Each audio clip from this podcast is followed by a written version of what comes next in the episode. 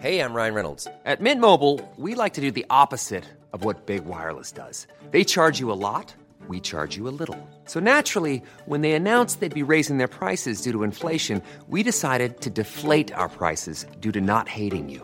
That's right. We're cutting the price of Mint Unlimited from $30 a month to just $15 a month. Give it a try at mintmobile.com slash switch. $45 upfront for three months plus taxes and fees. Promo rate for new customers for limited time. Unlimited more than 40 gigabytes per month. Slows. Full terms at mintmobile.com.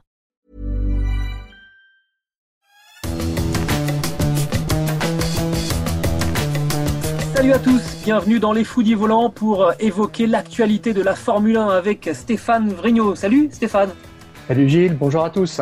Ce podcast est à retrouver sur toutes les bonnes plateformes de Deezer à Spotify en passant par Acast et par Apple Podcast. N'hésitez pas à nous noter 5 étoiles et aussi à vous abonner et de cette manière vous recevrez les nouveaux épisodes directement sur votre appli chaque semaine.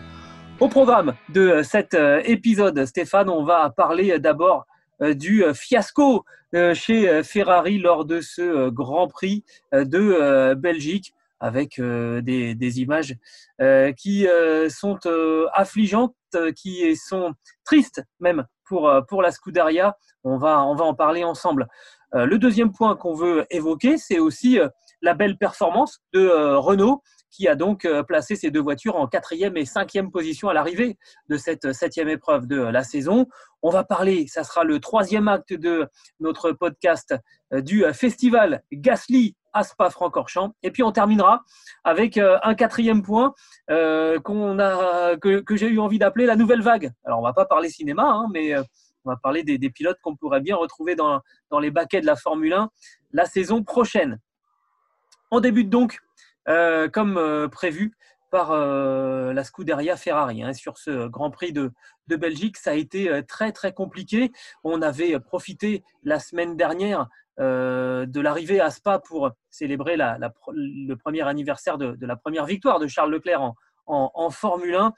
Et on avait fait un, bilan plutôt aigre-doux de cette année civile pour, pour la Scuderia. Il faut bien avouer qu'on ne s'attendait pas à ce que ça tourne à la Bérésina, comme ça, pour, pour Ferrari. Trois images hein, marquantes ce, week-end. L'arrêt au stand où les pneus ne sont pas là. Raikkonen qui, double deux fois euh, Vettel, sachant qu'on a le même moteur dans l'Alfa Romeo et dans la Ferrari. Euh, et puis la tête de Carlos Sainz qui voit tout ça euh, alors que lui, il est sur le muret parce qu'il n'a pas pu prendre le départ et qui comprend à quoi il va être confronté la saison prochaine. Et pourtant, en préparant ce, podcast, Stéphane, tu me dis que toi, statistiquement, ça arrive régulièrement que, la Ferrari tombe au plus bas et que ce n'est pas le plus bas qu'on ait connu ces dernières années pour la Scuderia. Oui, tout à fait. On sait que l'histoire de Ferrari, c'est une histoire tumultueuse, euh, faite de haut et de bas. Euh, on se demande si euh, cette cinquième place, je crois, au championnat constructeur, à 203 points de, de, Mercedes maintenant, est une exception avec euh, deux podiums simplement cette année, une deuxième place et une troisième place. Alors, il ne faut pas remonter si loin que ça pour voir des choses euh, qui piquent les yeux comme ça, 2014 euh, simplement. Et on peut aussi dire qu'en 1980, par exemple, Ferrari était bien plus bas que ça. Ils, ont fini dixième du championnat constructeur. Et des saisons sans victoire, ça arrive. On sait qu'ils ont eu une disette du titre de Scheckter 1979 à celui euh, de Schumacher en 2000, donc 21 ans, euh, lors euh, de laquelle la Scuderia n'a pas gagné pendant cinq saisons, hein, pas, de suite, mais il y a eu une séquence 91, 92, 93, voilà. Et depuis le dernier titre de Kimi Raikkonen en 2007, il y a eu deux saisons sans, 2014 et 2016, voilà. Donc le succès va, vient, on a l'habitude de ça chez Ferrari, mais on commence quand même à trouver le, temps long et euh, Mattia Binotto l'a bien dit, euh, les tifosi sont en colère à juste titre. exactement. Mattia Binotto qui a euh, également prononcé une phrase qui est lourde de, sens, je trouve, dans une, dans une interview. Il dit Suis-je la bonne personne pour diriger cette, cette équipe? Quelque part, poser la question soi-même, c'est en fait y, y, répondre. Et c'est là qu'on a une des pistes euh, d'évolution pour, euh, pour Ferrari. Ça passe par du recrutement, on est bien d'accord là-dessus, euh, Stéphane. Oui, Gilles, mais alors je, renverrai la, question ou je la modifierai. Suis-je la bonne personne pour dessiner la voiture Voilà, et pour organiser le développement et les chemins de développement? Parce que on va dire, on a parlé des zones grises du développement de Ferrari ces derniers mois, on ne reviendra pas là-dessus, mais maintenant, il faut peut-être euh, chercher un nouvel homme. Alors, un directeur technique, ça ne se trouve pas facilement, ça ne se débauche pas facilement, il est peut-être encore temps de le faire dans la perspective de, 2022, de la toute nouvelle voiture, voilà, parce que euh, chez Ferrari, on est un petit peu perdu. Alors, tu parles de recrutement, Gilles il y a quelqu'un euh, comme euh, Andy Cowell, qui était le patron en fait de la motorisation chez Mercedes, qui a pris du recul depuis le 1er euh, juillet, qui va organiser la transition avec la nouvelle équipe jusqu'à la fin de l'année, je crois. Et après, cette personne va se retrouver sur le marché. Apparemment, ce ne serait pas pour aller dans une autre équipe. Il est peut-être intéressé par d'autres projets au-delà du sport, mais bon, c'est quelqu'un qui va être sur le marché et j'imagine quand même que moi, si je suis le patron de Ferrari, je lui passe un quand même. fil. Voilà, pour, connaître sa motivation, ses projets, ce qu'il a envie de faire. Euh, sachant que euh, la première condition, évidemment, c'est travailler en Italie. Et ça, c'est le très grand problème de Ferrari. C'est quand même aussi motiver des gens qui sont basés depuis des années en Angleterre euh, pour venir en Italie. Alors, le constat, évidemment, évidemment il, est, il est désastreux. Au bout de 10 tours, les Ferrari étaient à 30 secondes. Voilà. Donc, on a remis les compteurs à zéro avec l'accident de, de Giovinazzi. Euh, on sait qu'il n'y a pas d'évolution, ni à Spa, ni à Monza. Euh, il n'y a pas de, de, VMAX dans ces fameux secteurs 1 et 3 qui ont permis quand même à Renault de faire quelque chose. Il n'y a pas d'appui pour être bien dans le secteur 2, là où la Mercedes a performé. Bon, c'est un, véritable problème. Et même samedi matin, euh, les pilotes ont dit ben, nous, on repart à zéro en termes de, de réglages et on a été perdu pendant trois jours dans les, dans les réglages, vraiment. Et même Sainz, même Leclerc a dit ben, finalement, la pluie ne nous aidera même pas. Voilà. Alors, je pensais à cette citation de Dirvan qui disait une voiture très très médiocre. Je ne te donnerai pas la vraie phrase qu'il a dit, mais une voiture très très médiocre marche toujours mieux sous euh, la pluie. Mais là, chez Ferrari, c'est même pas le cas. on ne sait pas parce qu'il n'a pas plu à, Spa. Mais c'est vrai que tous ces éléments mis bout à bout, euh, et j'ai même pas mentionné parce que je voulais pas euh, en, faire, de trop, mais pas de Ferrari en, en, Q3 en qualification, c'était la première fois depuis, depuis 2014 on a le sentiment là vraiment que euh, Ferrari euh, a été déclassé en fait. Hein. C'est plus un c'est plus un top team euh, et c'est plus un, team de, de, milieu de, secteur. Hein. Et ça c'est ils se sont battus avec les Alpha et, les et les As. C'est un petit peu comme si le Real Madrid était relégué en deuxième division de, la Liga. Il y a des moments, faut se pincer pour le, pour le croire. Ça fait mal. Ouais, ce qui fait un petit peu peur, c'est qu'on a même le sentiment que Ferrari n'a pas touché le fond parce que les pilotes, Binotto sont d'accord. Euh, Monza risque d'être un désastre. Ça va être difficile de rentrer en Q2. Voilà, ça c'est le, constat. Euh, peut-être que cette histoire de fin du parti mode, c'est-à-dire qui donne un boost au moteur Mercedes, va un petit peu les aider, non pas pour euh, revenir à la hauteur des Mercedes, mais peut-être pour laisser la Williams Mercedes de George Russell derrière, En, en, qualif. Donc déjà, ça sera un premier bénéfice, ça sera intéressant. Mais je dirais qu'il faut peut-être pas tout voir en noir. Il y a des choses euh, qu'il faut relativiser. On a parlé effectivement de la frilosité ou l'incapacité, je ne sais pas trop. En tous les cas, Ferrari n'a pas voulu faire un double arrêt comme l'a fait euh, Mercedes et comme l'a fait Renault. Alors, bah, ils, ont, ils ont déjà manqué un simple arrêt, alors imagine un double. Tout à fait, ils ont, ils ont eu raison finalement parce qu'ils ont mis 10 euh, secondes 4, 10 secondes 2 pardon, pour servir Leclerc en, en, pneumatique dans 10 secondes 4. Voilà, donc effectivement, Vettel aurait attendu, ça lui aurait saccagé euh, ses courses complètement. Et ça, c'était 10 secondes pour trouver une roue. Voilà. Et moi, je me souviens quand même que au Nürburgring, en 99, on cherchait aussi une roue dans le stand pour euh, équiper la, Ferrari euh, de, d'Eddie Irvine. Et ça avait duré 20 secondes à peu près. Et à l'issue de cette course, Jean Todt avait proposé sa démission dans un esprit de responsabilité, même si lui n'était pas responsable, mais il sentait que c'était le patron de l'équipe.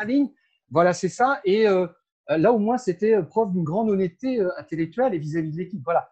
Là, je ne vois rien venir de tout ça. J'ai l'impression que Ferrari, en fait, s'excuse tout. Et ça commence un petit peu à bien faire, à agacer vraiment les tifosi. On sent quand même le vent du boulot en Italie, la presse, les tifosi, tout ça. Et, là, je, trouve qu'il y a un problème là-dessus. Il faudrait, il faudrait faudrait couper quelques têtes quand même. Hein.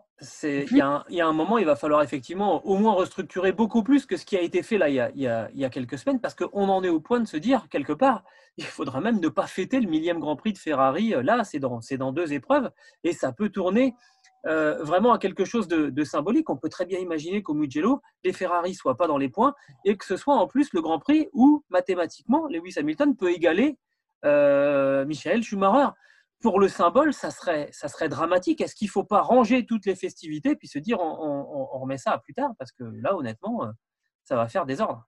Alors, je parle au motard que tu es, Gilles. tu sais que l'Umugello, il y a une grande ligne droite, mais il y a aussi des portions euh, sinueuses qui vont remettre euh, Ferrari dans le match, normalement. Je, voilà. Je suis pas sûr. Ça sera peut-être difficile de rentrer en Q3, mais on les attend, les deux voitures. C'est du sinueux rapide. Hein. C'est du sinueux rapide, hein, le Mugello. Hein. Mais disons que des Ferrari déjà en Q3 et dans les points, voilà, ça permettrait de rendre présentable, euh, disons, euh, ces difficultés de l'année pour le millième Grand Prix de, l'histoire de, de, la Scuderia. Mais je te disais, Gilles, je, cherchais un petit peu des points positifs dans cette histoire. L'arrêt pour Vettel, en fait, euh, c'est le cinquième le plus rapide de la course à un dixième simplement de la meilleure Mercedes. Ça veut dire quand même qu'on sait opérer chez, chez Ferrari quand il n'y a pas de souci, quand l'esprit est un petit peu est à la, est à quiétude. Alors, bon, ben voilà, on sait qu'ils en cherchent beaucoup, et spécialement aussi euh, pendant la course, euh, quand on cherche à faire une meilleure stratégie. Alors, Ferrari, en fait, on expliqué une chose, c'est que euh, depuis le début de l'année, comme ils ont des difficultés, ils cherchent finalement à faire des coups. Ils cherchent le contre-pied en stratégie et ils ont établi une forme de. Ils se sont mis d'accord sur une stratégie en live, c'est-à-dire qu'on on part avec une stratégie en tête, mais vraiment très vite, on peut se poser la question qu'est-ce qu'on fait Plan B, plan C? C'est pour ça qu'on a posé cette question à Charles Leclerc, qui s'en est étonné, mais euh, ça, avait une, ça avait une signification. Voilà. Et ouais, euh, a dit que cette année, ça a quand même servi de, de reconsidérer des choses en, en, direct. Ouais, sauf qu'on sent régulièrement hein, que les stratégies euh, chez, chez, Ferrari sont peut-être euh, sont, sont, sont, moins bons. Euh, notamment que chez Red Bull, hein, où ils sont vraiment, vraiment redoutables. Et puis chez Mercedes, il n'y a pas de stratégie à avoir. De toute façon, c'est on part devant, on reste devant et on gagne. Euh, on en reparlera de tout ça, mais effectivement, euh, là, chez, Ferrari, c'est pas le pire qu'on ait connu, mais on est loin, loin, loin du meilleur. On va évoquer maintenant une autre équipe euh, qui, eh ben, elle, continue sa, restructuration, sa, reconstruction même. C'est Renault qui est allé chercher donc euh, les quatrième et cinquième places pour Daniel Ricciardo et Esteban Ocon à l'issue de ce Grand Prix de, Belgique. C'est le meilleur résultat obtenu euh, par Renault depuis que la firme aux losange est revenue en tant que constructeur en, Formule 1. Euh, résultat obtenu l'an passé à Monza et on y sera le week-end prochain. Donc c'est plutôt c'est plutôt encourageant, des belles, des belles qualifications hein, aussi hein, pour, les, pour les deux pilotes, Ricciardo quatrième et Ocon sixième. du coup, euh, est huitième au, au, niveau du classement des, pilotes. Esteban Ocon est dixième du, du, championnat. Et Renault est revenu sixième du classement des constructeurs à 9 points du podium et vraiment sur les talons de, euh, Ferrari. J'ai envie de dire maintenant, euh, on est paré là chez Renault pour aller s'offrir un, podium à Monza. On est d'accord, Stéphane? Oui, Renault est mûr pour le podium. Renault est prêt à faire un podium à Monza. Alors, j'ai bien regardé en 2019, quand même, Ricciardo termine à, 45 euh, secondes. Euh, il termine quatrième. Voilà. Hülkenberg, il termine à 58 secondes. Donc, il y a quand même un delta qui est important. Ça fait presque un tour pour Hülkenberg. Mais là, euh, dimanche, euh, il termine à 18 secondes de, du vainqueur. Donc, c'est quand même, c'est pas la même limonade. Quoi. Ça commence à devenir très intéressant. Il est un leader qui s'affirme. Je trouve ça bien. Ils ont mis 52 millions d'euros avec un, petit coup de rabot lors de la crise du, coronavirus, mais c'est à peu près ça. On attendait qu'il justifie ces sommes. Ça commence à venir, c'est intéressant. Et en plus, si c'est pour finir troisième du championnat, parce que maintenant, il faut rien s'interdire, euh, ça peut être intéressant. Ça peut être très intéressant. Voilà. Euh, Renault pourrait rentabiliser en fait cet investissement, ce qui est euh, ce qui serait génial, vraiment. Et puis, on sent qu'il y, y, a quand même un engouement maintenant qui commence à venir parce qu'ils ont aussi un pilote français avec Esteban Ocon qui a bien complété ce résultat d'ensemble. Et puis, euh, alors, il y a, y a ça. Euh, on, parle d'une éventuelle, euh, éventuelle place sur, sur le podium. Allez, rêvons. Est-ce que c'est complètement fou d'imaginer, d'imaginer une victoire de Renault cette saison? Pour mémoire, hein, les dernières victoires de, de Renault en, en, Formule 1 et en tant que constructeur, donc, ça remonte à 2008. C'était le Grand Prix du Japon avec Fernando Alonso. Il y avait eu la séquence Singapour et, Japon. Bon, Singapour, c'était le, fameux euh, Singapour Gate. Euh, voilà, mais le Japon, par contre, il n'y avait pas eu de contestation possible sur la, sur la victoire de, de, l'Espagnol. On en revient petit à petit à ça, non? Euh, Finalement, c'est pas totalement délirant. Alors moi, c'est pas du tout délirant pour moi parce que Renault a fait une démonstration vraiment de démonstration opérationnelle. Ça, c'est vraiment le terme qu'apprécie Cyril Abitboul parce que chacun fait son job, optimise tout. Et là, ça a vraiment été parfait. je trouve spécialement cette façon de régler la voiture pour le secteur 1 et le secteur 3, c'était très très bien calibré, sachant qu'il y avait une faiblesse hein, reconnue dans le secteur 2, toute cette partie euh, sinueuse. Euh, au niveau opérationnel, sur les pit stops, Renault a été la seule équipe avec Mercedes à, s'arrêter deux fois. Et euh, le total des arrêts de Ricciardo et Ocon est plus rapide que celui d'Hamilton et Bottas. Un dixième. Un dixième, c'était pas grand-chose, mais ça veut dire qu'ils sont vraiment là euh, au top niveau. Bon. en, même temps, Mercedes, en, même temps, Mercedes est un petit peu moins sous pression au moment de faire ses arrêts. Donc, Oui, oui, certainement, mais on sait que bon, la meilleure façon de rester focus, je dirais, c'est de toute façon tout donner. C'est de le balai était très très bien réglé chez Mercedes. Il était encore mieux chez, chez Renault. C'est Vraiment, c'était très intéressant à voir. Puis en course, eh bien, Ricciardo, il s'accroche, il s'accroche à Verstappen et il reste dans les. Euh, l'écart n'a jamais été supérieur à 17 secondes par rapport à Verstappen, c'est-à-dire qu'il a interdit à Verstappen de s'arrêter. Helmut Marco l'a bien dit, c'est ce qu'on a vu pendant cette course de toute façon. Ça veut dire quoi? Ça veut dire que, eh bien, euh, Ricciardo se réservait la possibilité d'un tour rapide. Euh, et c'est ce qu'il a fait. et c'est ce qu'il a fait. Voilà. C'est-à-dire que pour la première fois, je crois, depuis le début de la saison, personne vient rentrer au stand pour passer des pneus tendres, pour faire chasser le meilleur tour en course. Et là, il y avait une récompense de tous ces efforts, rester dans, des limites acceptables par rapport à, Verstappen. Hein. Verstappen a dit qu'il a fait 38 tours sur 44 en, mode gestion. Voilà. Comme sa grand-mère. Il n'a pas mentionné sa grand-mère, mais c'était ça. voilà. Mais Ricciardo était là pour en profiter. Et bah, chez Renault, on devient des prédateurs. Et ça, c'est très intéressant. Oui, clairement. Euh, ce que j'ai noté aussi, euh, Stéphane, à l'issue de ce, Grand Prix, c'est l'analyse. Euh, et ça, c'est un, des très très bons points. L'analyse de Cyril Abitboul qui dit on, est content, c'est bien, mais il faut rester réaliste. c'est la même voiture que celle qui n'a pas réussi à atteindre le top 10 à, Barcelone. Et ça démontre un manque évident de régularité dans notre compétitivité.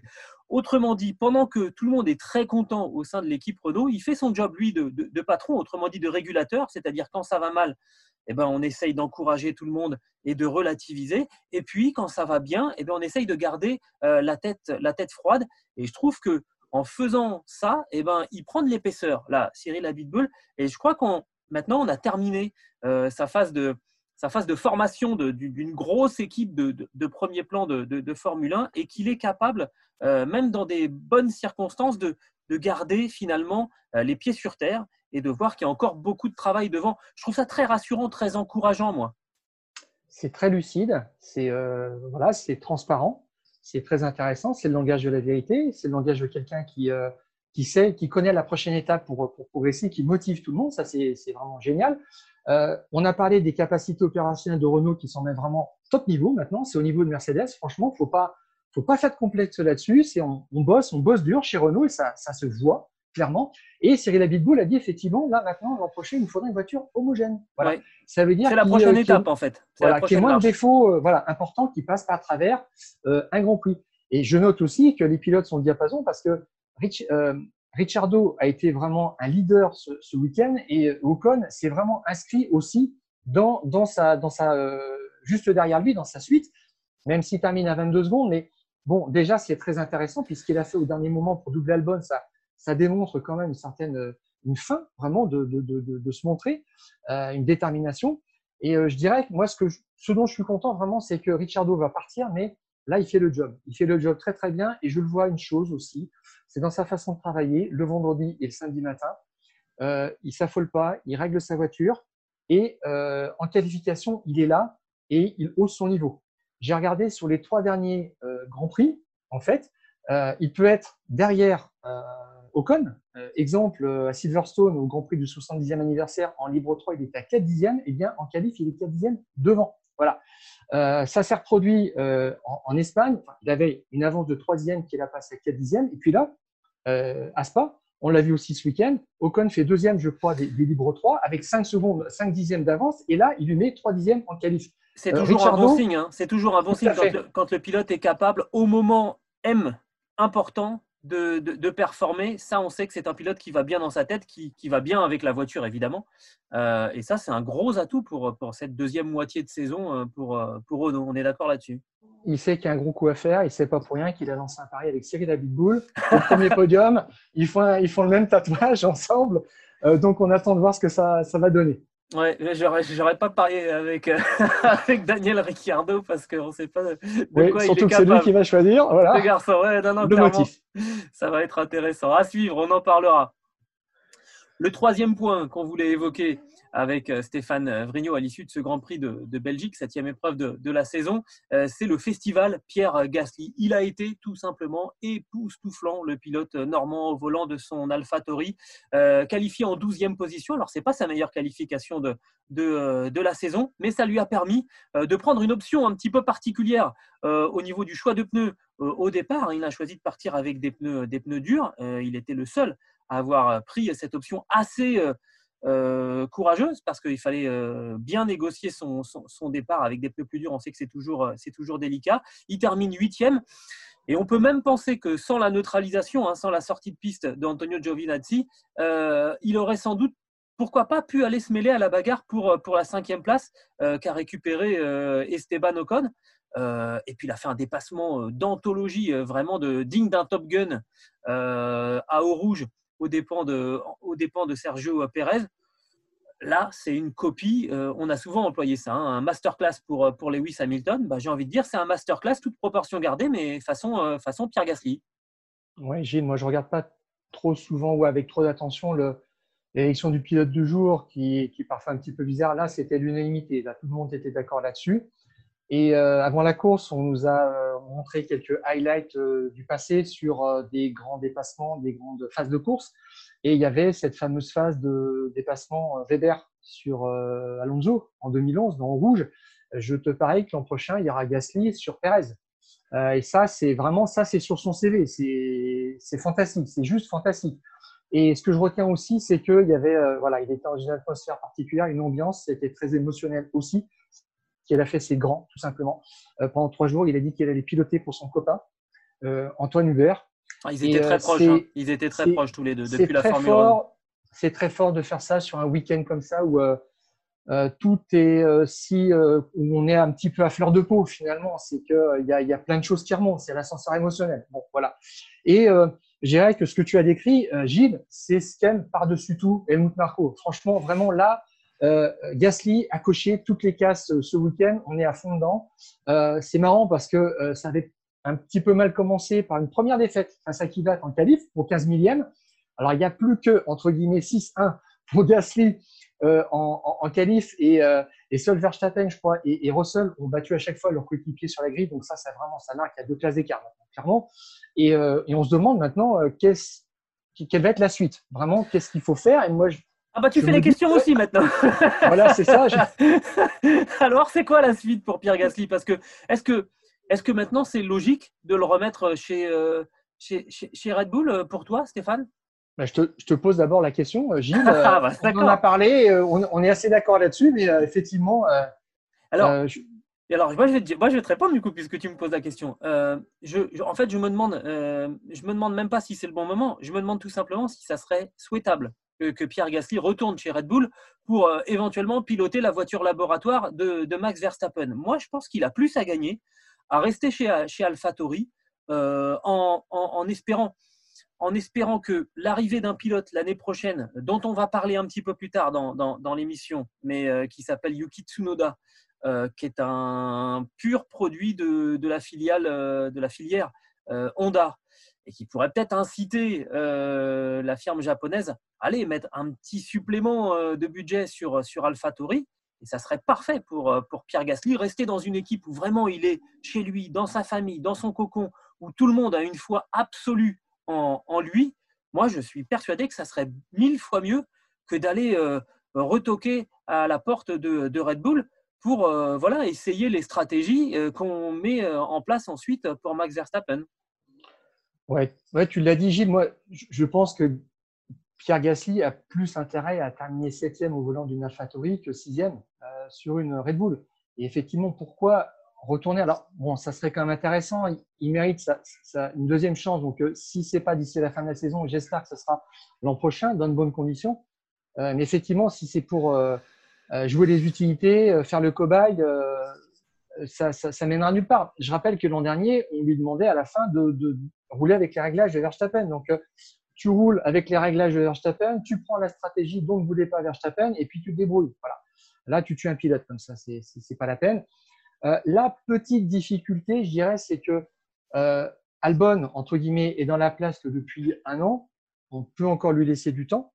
Et puis, bon, sa nationalité, ou en tous les cas les licences avec laquelle il court, parce qu'il est né à Londres, donc il aurait pu courir sous licence britannique, sa, licence n'est pas anodine, il est thaïlandais.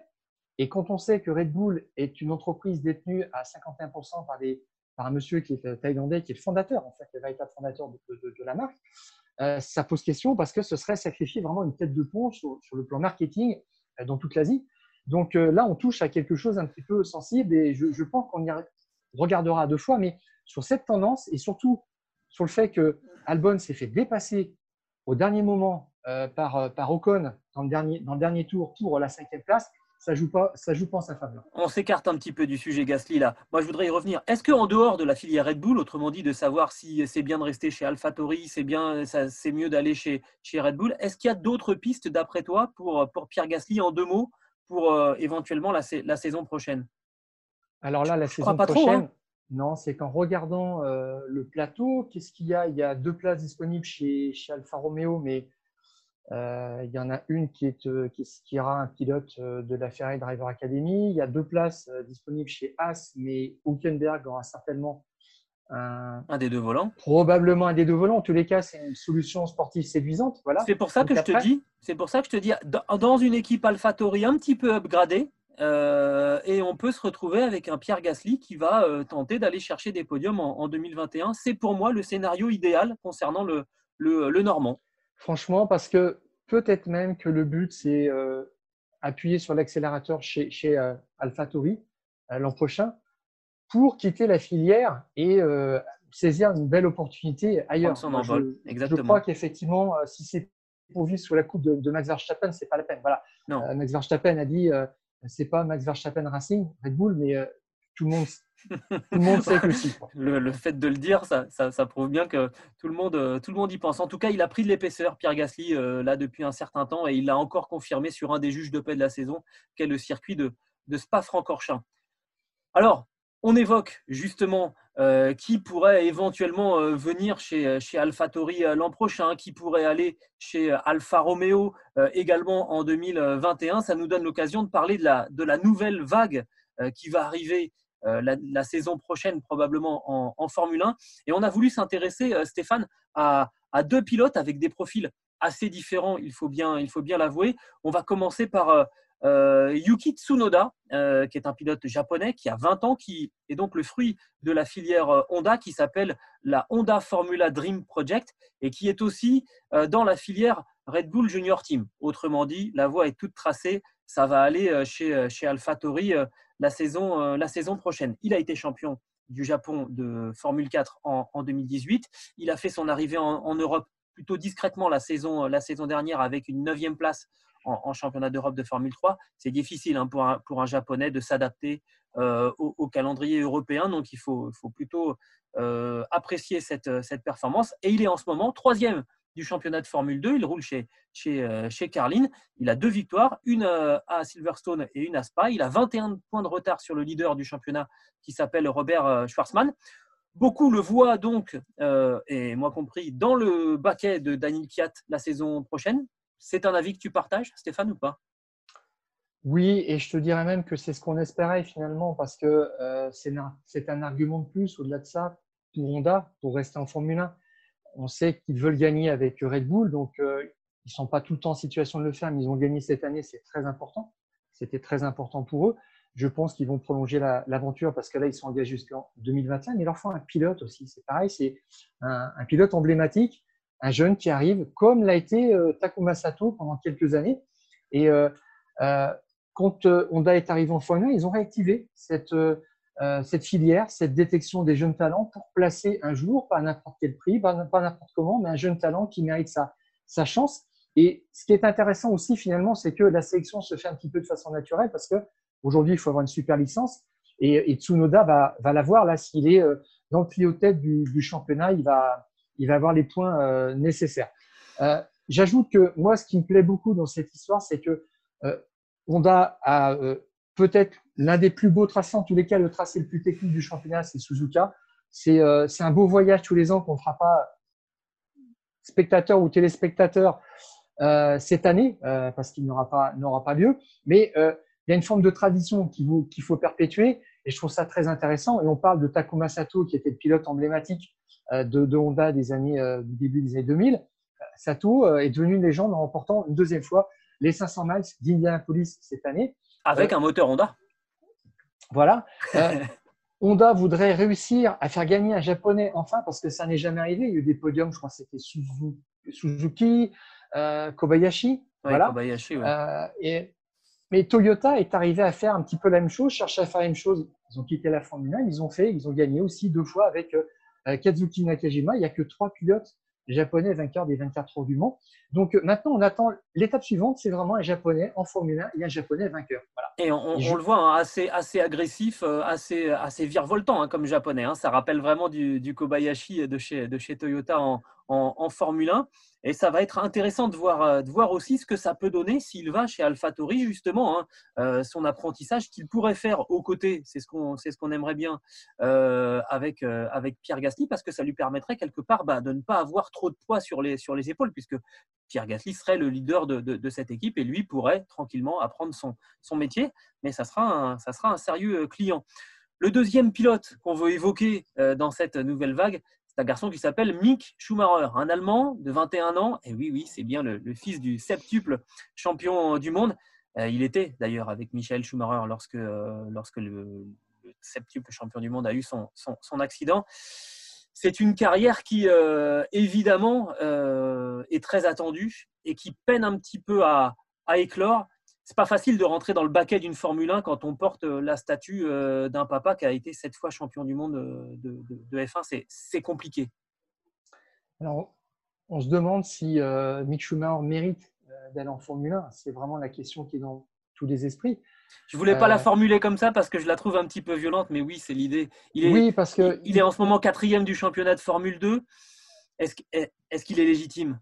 Mais alors, Gilles, il l'a lui-même dit, il a dit, moi je veux bien aller en Formule 1, mais si, je veux bien, si j'ai eu des résultats pour, et je veux pas euh, qu'on en fasse trop pour que je me retrouve en Formule 1 euh, sans avoir gagné mes galons. Voilà. Euh, je me souvenais, je me souviens pas de la, phrase précise qu'il employée, mais il est très conscient de ça. Voilà. Le, sentiment au-delà de ça, ce que je veux dire, Gilles, c'est que on a le sentiment vraiment que c'est une histoire qui est un petit peu écrite, qu'on a envie d'écrire, que les acteurs de la Formule 1, donc la Ferrari Driver Academy a envie d'écrire. Voilà, c'est ça. Mattia Binotto euh, en, a parlé euh, il, y a, quelques semaines que c'était une option intéressante, alors que Mick Schumacher est, je crois, quatrième du championnat, qui n'a pas encore gagné. Voilà. Et surtout qu'il est dans une Ferrari Driver Academy euh, qui compte Schwarzman, qui est en tête du championnat de Formule 2, et euh, qui est deuxième. Voilà.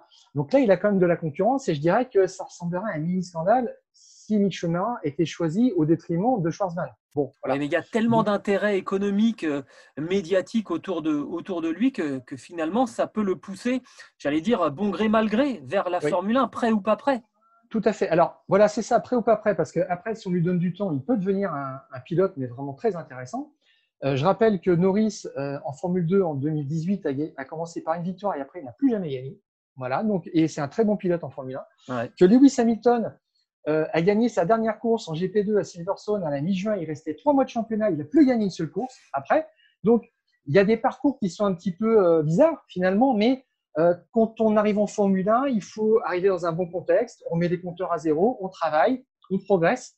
Il y, a, y, a, des possibilités. Voilà. Mais moi, ce que je ne vois pas une étincelle pour l'instant venir de, de C'est un petit peu ça qui me, qui m'embête pour l'instant. Voilà. Et donc on est d'accord, Tsunoda irait plutôt chez AlphaTauri euh, la saison prochaine. Euh, Mick Schumacher, lui, serait plutôt pressenti chez euh, Alfa Romeo en lieu et place de, de, Kimi Raikkonen. Ou de plutôt d'Antonio Giovinazzi parce que Ferrari en fait a un droit de regard, même peut choisir un des pilotes Alfa Romeo. Donc depuis deux ans, ils choisissent Giovinazzi. Et c'était le choix de Fred Vasseur, le boss d'Alfa Romeo, euh, de, prendre Kimi Raikkonen. Voilà, c'était une, une, bonne prise. Euh, maintenant, on va voir comment est-ce que l'équipe Alfa Romeo va se renouveler, mais je, pense qu'il y a un pilote qui montera. Alors, peut-être que Fred Vasseur, qui a aussi l'habitude de découvrir des jeunes talents et de les porter à, maturité, pourrait aussi se convaincre par le choix de, de Schwarzman. Et là, ça mettrait tout le monde d'accord. Voilà, ah Schwarzman, Schumacher. Alors, je ne sais pas ce que viendrait Ilot si, si terminait deuxième du championnat, mais il y a peut-être cette solution-là. Les nationalités, les nationalités sont, euh, sont extrêmement importantes. Hein. Si, si Kiat sort du, giron de la Formule 1, ça serait pas mal qu'il y ait un autre russe qui vienne, euh, qui vienne prendre la suite aussi. Hein. Pour les intérêts de Liberty Media, c'est important. Euh, oui, oui, tout à fait. Et en même temps que celle de Mick Schumacher, qui, qui vraiment suscite vraiment beaucoup d'intérêt en Formule 1 et qui drainera beaucoup de sponsors. Et pour une écurie comme Alfa Romeo qui se pose même la question de continuer en Formule 1, ça serait aussi certainement un, choix raisonné. Ouais. Enfin, il y aura beaucoup de choses à, suivre dans les, dans les semaines et les mois qui viennent. Euh, habituellement, on est en plein là dans la silly season, hein, le, jeu de dupes, euh, comme, euh, comme disent les, les anglo-saxons avec les, les, transferts. Forcément, là, tout est un petit peu décalé. donc, il faudra, il faudra être patient, en déduire les pistes des uns, des uns et des autres évidemment suivre tout cela sur euh, le site eurosport.fr où euh, Stéphane Vrignot et tous les, garçons de, la rédaction euh, du, vous donnent les informations en, temps réel. Justement, tu es sur le pont hein, le week-end prochain pour la huitième épreuve de la, saison à Monza. Voilà, un rendez-vous dans le temple de la vitesse, un classique, l'autre classique du championnat avec, Spa et Silverstone. le temple de la vitesse, 350, 360 km/h, il faut vraiment se représenter ce que c'est, c'est 100 mètres à la seconde, voilà. Et pour illustrer un petit peu ce que ça représente, le challenge, je me souviens de, de, la phrase que m'avait dit euh, Mika Akinen, il a dit c'est on sent rien de spécial, on a l'impression que la voiture flotte dans la ligne droite, il y a tellement peu d'appui, on la sent très légère. Euh, c'est une question de freinage aussi, il faut avoir un pilotage très fin pour bien passer les chicanes euh, sur les bordures qui sont assez hautes. C'est un exercice de cible particulier, mais c'est full power. Exactement. Euh, donc, ça sera euh, dimanche à, 15h10, cette huitième épreuve de, la saison sur le circuit de Monza en Italie. ce podcast qui est à, retrouver sur toutes les bonnes plateformes, hein, je vous le disais, de Deezer à Spotify, à Acast, à Apple Podcast. N'hésitez pas à nous noter, à vous abonner et vous recevrez les abonnements directement sur votre appli chaque semaine. Merci beaucoup Stéphane euh, euh, de, tes remarques, de tes, de tes recherches. On se retrouve, Merci, Gilles. On se retrouve la semaine prochaine? Oui. et on coupe le contact. On coupe le contact. Salut.